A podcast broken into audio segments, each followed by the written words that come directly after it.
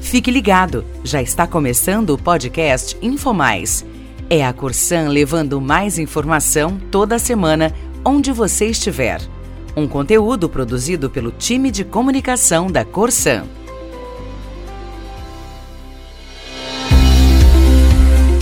Olá!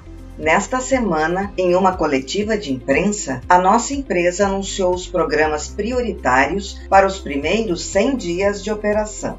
Um dos eixos de atuação é a entrega de um pacote de 365 intervenções, contemplando todos os municípios atendidos pela Corsan. O vice-presidente de operações do grupo, Leandro Marim, explica as ações previstas no plano.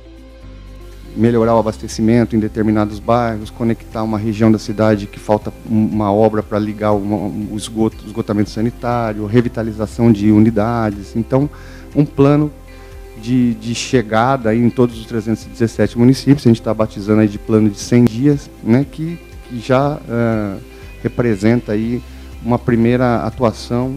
Então são ações uh, que estão pensadas para que os municípios percebam né, que uh, existe uma mudança e, e, a, e, a, gente pretende levar esses, essas intervenções para que os municípios possam perceber a nossa chegada e o fortalecimento e a parceria com a Corsan, que vai continuar operando, obviamente, que ela consiga aí dar vazão para esse plano.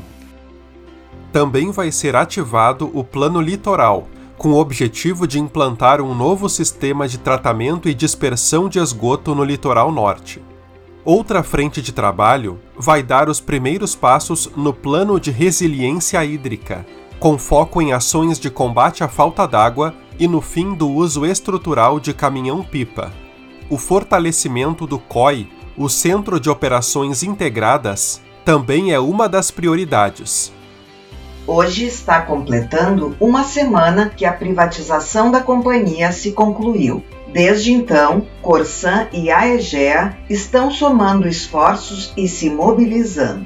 O trabalho em conjunto se intensificou já no primeiro final de semana, em função de uma importante ocorrência de desabastecimento em Cruz Alta.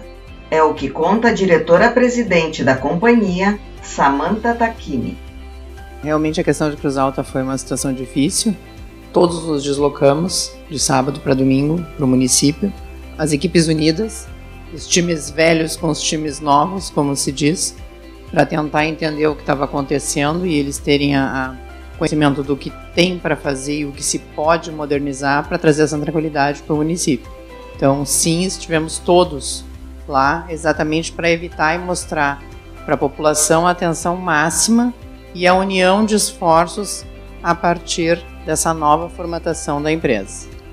Nesta semana, a companhia se mobilizou em uma força-tarefa para enfrentar os efeitos do ciclone extratropical que atingiu o estado, monitorando os sistemas e pedindo prioridade para as concessionárias na retomada do fornecimento de energia.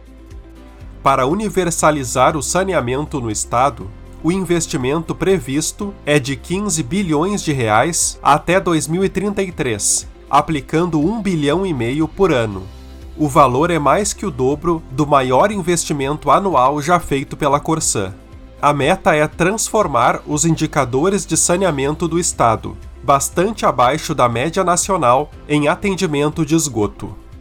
Fique sabendo das novidades acessando o site Infomais. Até o próximo episódio.